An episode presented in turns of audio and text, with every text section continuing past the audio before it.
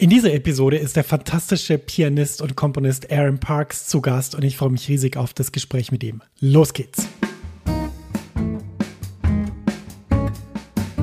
Herzlich willkommen zur 122. Episode von Max Guitar Hangout auf maxfrankelacademy.com mit mir, Max Frankl.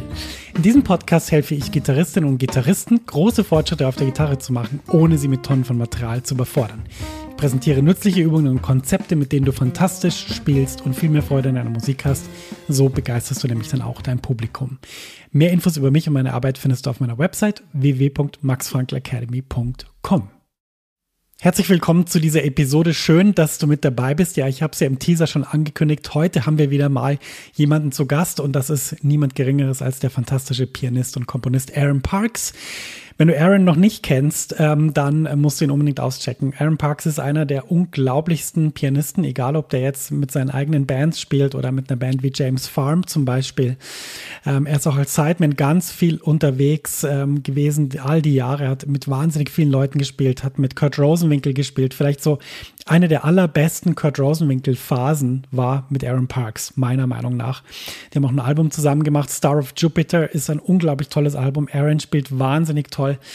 Was ich an seinem Spiel immer toll fand, war, dass er wirklich, ja, wie soll ich sagen, Jazz im besten Sinne in seine Linien integriert hat. Also sozusagen ähm, diese ganze Geschichte des Jazz, die Entwicklung, man spürt es immer in seinen Linien, aber trotzdem klingt er eben nicht wie jemand, der irgendeinen Stil aus den 40er, 50er oder 60ern repliziert und eben den dann so genauso spielt, wie das so äh, dann so sein sollte, laut, keine Ahnung, Theoriebuch, sondern es klingt immer wahnsinnig frisch, wahnsinnig innovativ. Ich habe auch immer seine harmonische deutsche Sprache geliebt, äh, seine Akkorde, seine Voicings, äh, auch die, die Kompositionen sind wirklich brillant. Also diese, diese Klänge sind ganz spezifisch.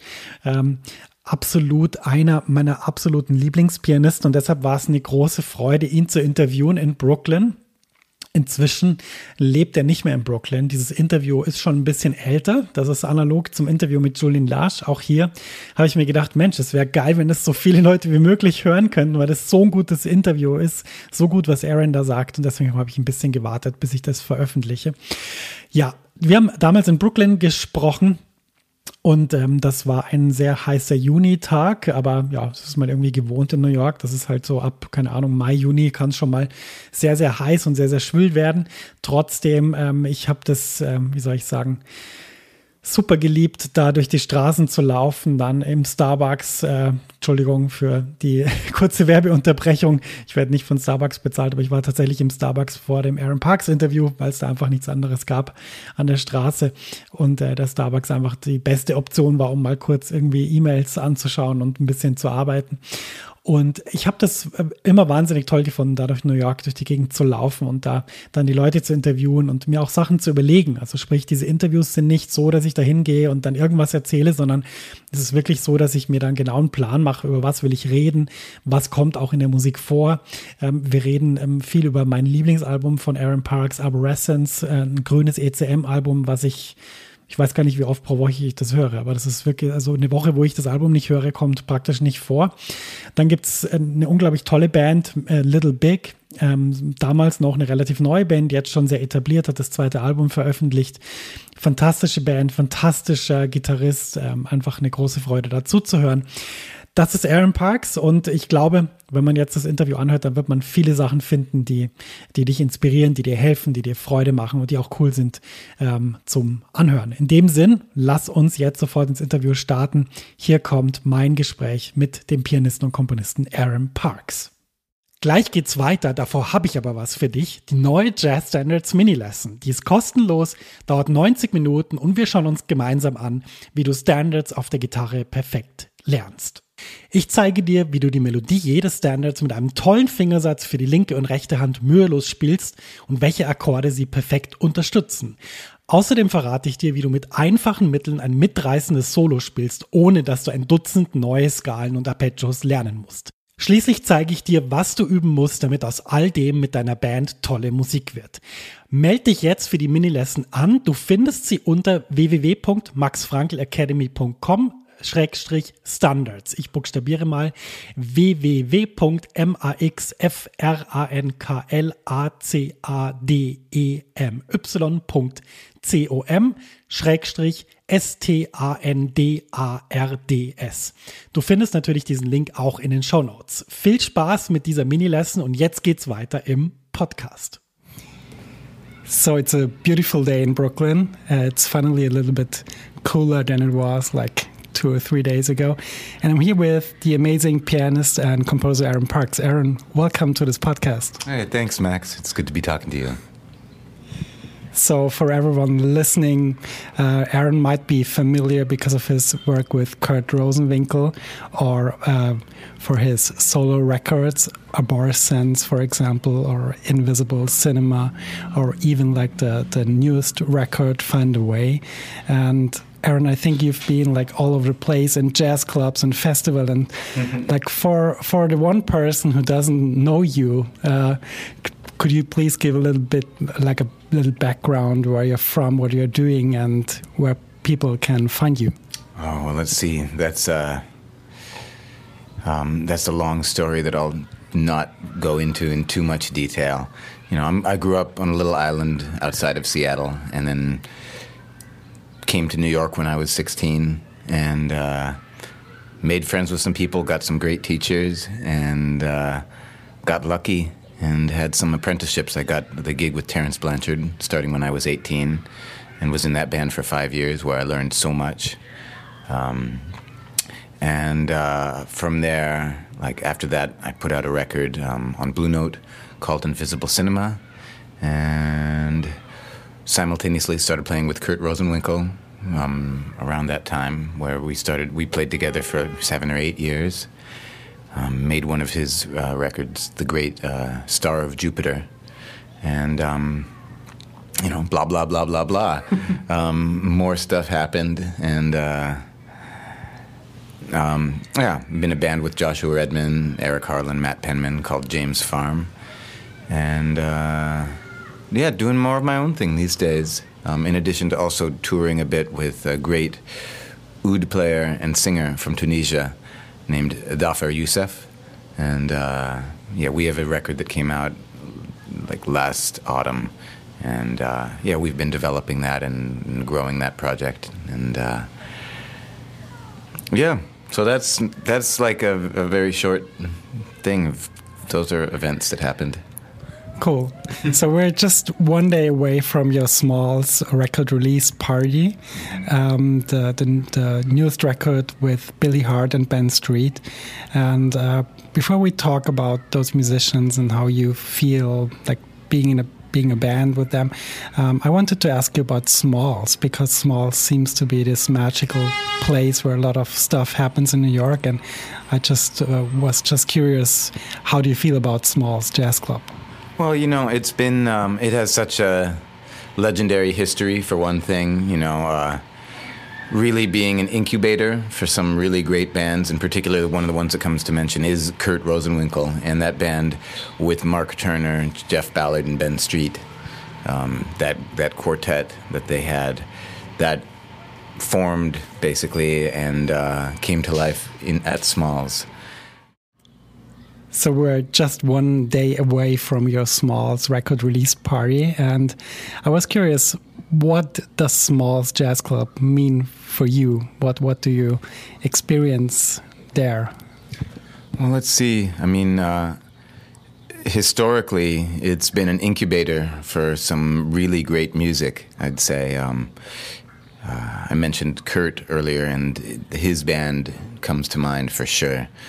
Um, the band that he put together back in like the 90s with Mark Turner and Ben Street and Jeff Ballard. Um, and they were that that was like a resident band at Smalls. Um, these days, they're hosting Ari Hoenig quite often, um, and uh, Johnny O'Neal, um, who's incredible and has had a, uh, just a resurgence in people's consciousness, and he's you know incredible musician. And uh, let's see. I mean, for me, it's one of the places that I've played there so many times over the years that I've been here in New York. It's just, it feels like home. You know, I went to school with Spike, the owner there. Um, we were at Manhattan School of Music together, and um, the way that it worked, actually, our lessons, we were both studying with Kenny Barron there at the school, and Spike was always having the lesson right after mine every week, so I would always see him coming in, and you know, we would pass each other through the door. Um, so it's uh, yeah, it's funny now that he's uh, running the club now with with Mitch as well, who was the original, the guy who ran it before. He's also still there, which is awesome. It's a great place, and um, for this trio, it's uh, it felt like the right place to do the record release because it was also the place that we first played together as a, as a trio. Um, and so it felt nice to bring it back home to where we started. Very nice, yeah.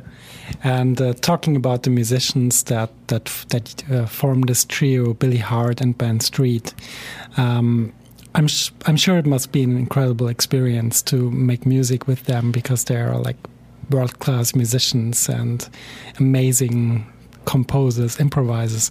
So, um, what do you treasure uh, about their playing, and how does it feel to to form a band?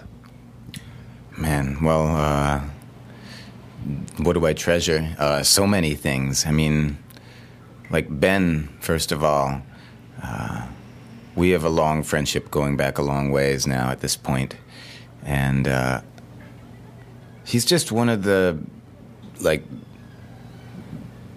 most committed and uh, in search of beauty people that I've met ever. Um, he's listened to everything. He's developed strong opinions about almost everything, and uh, and and he just he he's authentic.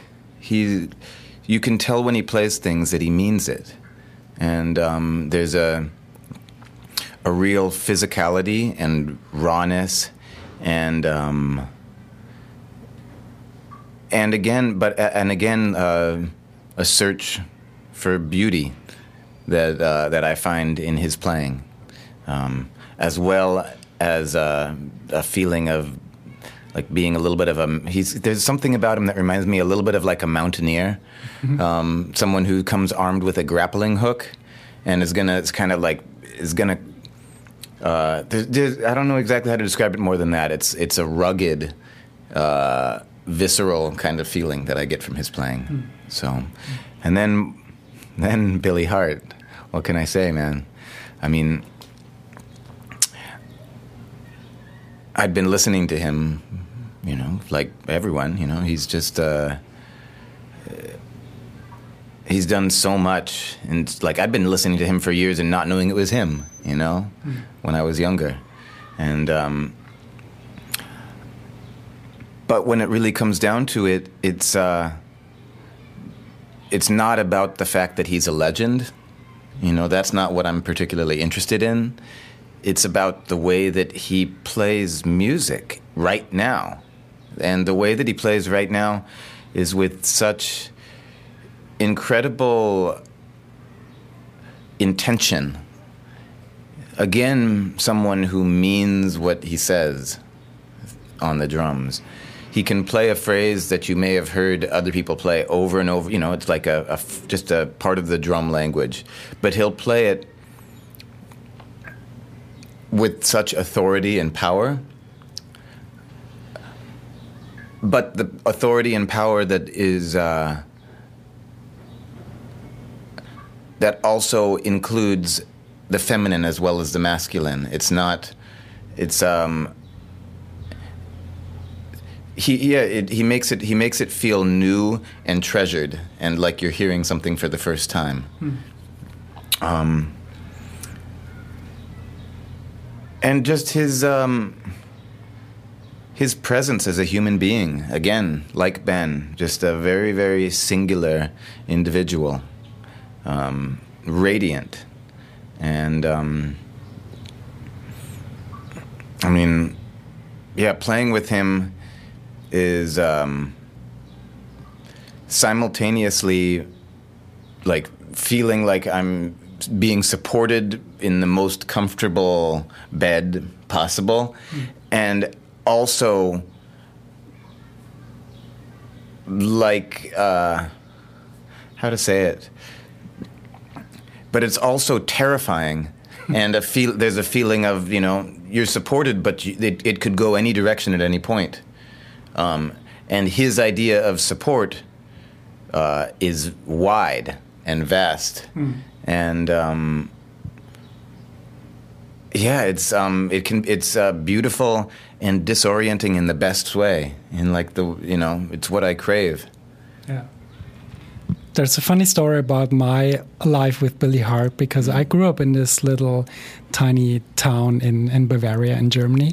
And one of my first teachers was Johannes Enders. He's a German tenor player. Have, have you heard of him? I have Yes.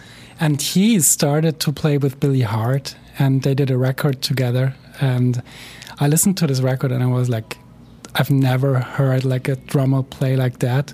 And I was so fascinated about the way that Billy plays and about the way he supports the music. But at the same time, it's it's not like eight bars of four four swing time, but it's very elastic and very supportive and but at the same time very adventurous and wild in a way. So uh, I think I listened.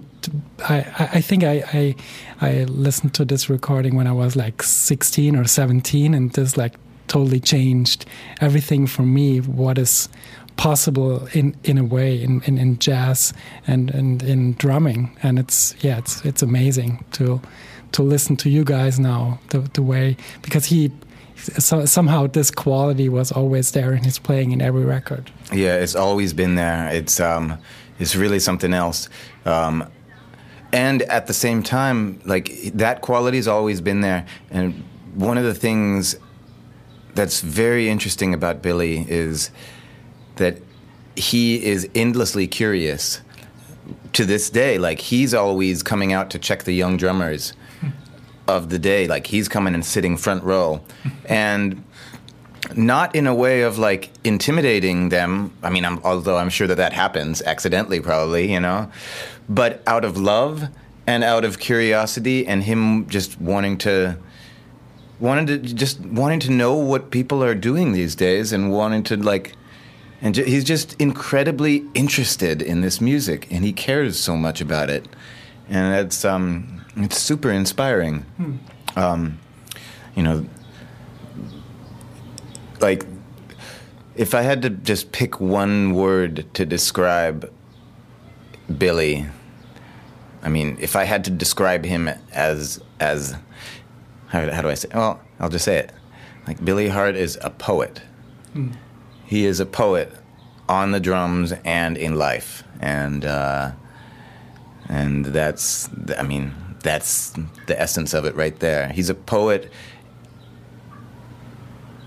and a warrior. Like, Like a peaceful warrior. oh, I don't know about that. That's, no, I, I, I, now I regret even saying that word warrior. Whoops.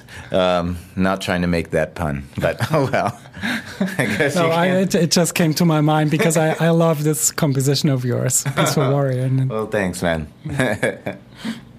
so when I listened to to this recording um, with Billy, I was of course like excited and and yeah, very happy with the music. And then I think it's the third, no, maybe the fourth, the fourth composition, hold music, and I was like. Wait a minute! I think I've I've heard that kind of chord progression before, and I think it's it's the last uh, section of Chronos. Is that right? That's right. from James Farm, and like I, I always loved this section so much, so I was so excited that you brought it to this recording too. what what what made you bring in this this uh, this piece of music? Um, I just, you know, I wanted to have a place for Billy to just dream. Like, just, I wanted to create a little canvas for some, you know, like a miniature drum. It's not exactly a concerto, but a drum story. You know—a little tale from the drums. And those chords had always haunted me. They're like that. It's a 15 bar chord progression that um, that you know, like with with with anything, any of my music that that ends up being something that I like. I don't. I feel super mysterious about it, and I don't feel. I don't feel like it's mine. Mm. I, you know, I'm just like, what? How? Okay, I got. I, I found something, and so that chord progression is one of those weird little mystical things. Like that. That sequence of chords. I still don't like. I've done it. I've recorded it twice now, and I'm not. I'm still not done with it. I don't think. I think that there's more to be said on on that sequence. Mm. Um, you know, um, yeah. For me, there's something weirdly cosmic about the way that those moves happen. So, um, but then, yeah, reinventing it. you know, and I and I certainly hope that that doesn't sound like. Uh, me being boastful or proud about it. It, it just feels like uh, I'm just like, oh wow, that's cool. You know, there's something in there that I I still don't know how to play on it. You know, but I'm I'm just I'm I'm interested in it still. Um, so yeah, we reinvented it a little bit for for this recording. Put a pedal point. You know, put most of it over uh, a, a, common tone in the bass. Mm. Gave it a different kind of rhythmic motion. Instead of on the James Farm record, it was in five four with a, like a polyrhythm of uh, of uh, dotted quarters against the 5 4. And on this recording, it's in 4 4 with just steady quarter notes. Mm. Um, and uh, yeah, I wrote another little section to it um, as a bit of a release. And uh, yeah, it became its own little universe. Yeah. I wanted to talk uh, about like writing good compositions or maybe compositions that stick in your head or in the listener's head mm. and maybe maybe you have some secrets to share because well, as i as i said this this uh, chronos piece always like sticked in my head and I, and uh, like um, how do you how do you write music that sticks in people's head how do you do that i don't know man um, let me see. I don't know how. I mean, if I do, that's cool. I mean, uh, because I, I don't know. Like I like I like pop songs. I like things that are catchy. I like folkloric music, which feels like music that's for people to sing to and to like. There's something that feels inviting um, and welcoming. So and then I, I, like the combination of that with something that's a little bit unexpected and maybe a little bit more challenging. And when you have those two things together, um, that's a zone that I'm kind of interested in. You know, in like when it's a song, uh, something that feels like a melody that you've heard somewhere before, but the harmony you're like but that that's a little you know it feel, throws you off a little bit goes slightly um, away from what you would expect or if it's something that's in an odd meter but feels natural and makes you want to dance even though you don't really know how to dance in say uh, well in the case of a song that I'm uh, that I've recorded re- recently and it's a, you know a different thing it's in 39 Hmm. you know. Um, but it is groovy, so that's uh, that's a whole other story, you know. But um, let's see. I mean, how to write? I I I think I listen a lot to pop music. I listen a lot to just songs that that are that catch my attention, and by listening to those things, in addition to listening to more challenging and more, um, you know, and some sometimes more adventurous things um, as well, I. Uh, yeah, you start to just develop a natural sense of it and an affinity towards it. A lot of it really has to do with the voice.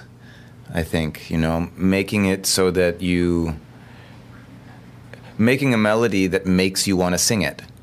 And to know if it makes you want to sing it, practice singing your melody. Mm. And then if it sounds good to you when you sing it, or when somebody who uh, can sing in tune sings it, you know, which is sometimes a little bit of a stumbling block.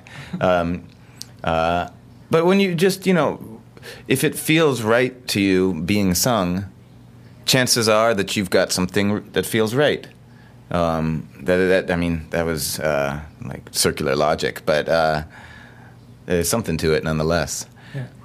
You know, and when I speak of pop music, by the way, I um, I include. I mean, I have a wide net for like that. I include many things. You know, um, for me, Wayne Shorter compositions are pop songs. You know, and Ahmad Jamal recordings are pop songs. Uh, are you know that's it's it's catchy. Yeah. It works. It's a, it it's got a hook and it burrows itself into your into your brain, you know. And yeah. Bud Powell bebop heads are pop, yeah. you know. Um, is like, is like Kurt Rosenwinkel's the next step, a pop right. record too. I mean, I don't know. I don't. I, I hate to throw around. You know, now that I just started using these labels, uh, I, I want to be I want to be careful with them because I mm. I don't want to tell. Uh, you know, what I mean by that is not that it's a pop record. It's just that. Uh, so Kurt Rosenwinkel's the next step. For me, yeah, that's a that's a that's a pop record. It's and it's an incredible jazz record, and it's incredible Black American music mm-hmm. um, record. It's um, those are songs that you don't forget on that record. Mm-hmm. Um, a shifting design. Yeah. Um, uh, life unfolds. Zhivago, man. Zhivago, come on. That is a that is a hit. Yeah. Zhivago is like that's a hit single right there. and um, you know, I love hit singles. I'm a fan. Yeah. Yeah. yeah. Talk, talking about um, you as a composer, is it hard for you to compose? Does it take you long to write music, or are you like a somebody that can just sit on the piano at the piano and just invent a song and then? It takes me a long time usually. I'm uh, I have a long process, and you know I'm I'm always trying new approaches, um, but you, but you know, my usual method of compo- of composition has typically been to write the entire song at the piano, um, and keep on like working out little variations and figure out every little detail of the phrasing and everything mm-hmm. before I write anything down. Um, and sometimes that process, I mean, I, I'm not sure that it's always a good process because it it leads to me sometimes beating my head against the wall and just like playing something over and over and over and over again until I try to find something that emerges mm. from it. Um, so yeah, sometimes the process of composition is months long.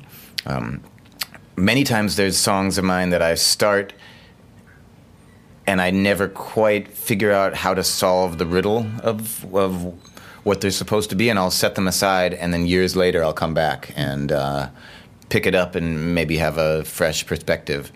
And then every once in a while, I get lucky. You know, I get lucky, and a song just tumbles out like fully formed. Um, a song like "Bijou" from uh, the first James Farm record comes to mind. That that song, I just put it on paper pretty much. Mm-hmm. Like I was like, well, this is how that goes. Wir sind am Ende dieser Podcast-Episode, aber noch nicht des Interviews, denn das war natürlich noch ein bisschen länger. Das wird noch erscheinen im weiteren Verlauf von Max Guitar Hangout, dem Podcast mit Gitarrentipps, die dich wirklich weiterbringen. Ja, ich freue mich drauf, wünsche dir eine sehr gute Zeit. Ähm, in 14 Tagen kommt dann noch mal eine Episode vor der Sommerpause, da freue ich mich dann auch sehr drüber. Und Ansonsten, ja, wünsche ich dir alles, alles Gute ähm, und natürlich wie immer viel Erfolg auf der Gitarre. Bis bald, sagt dein Max.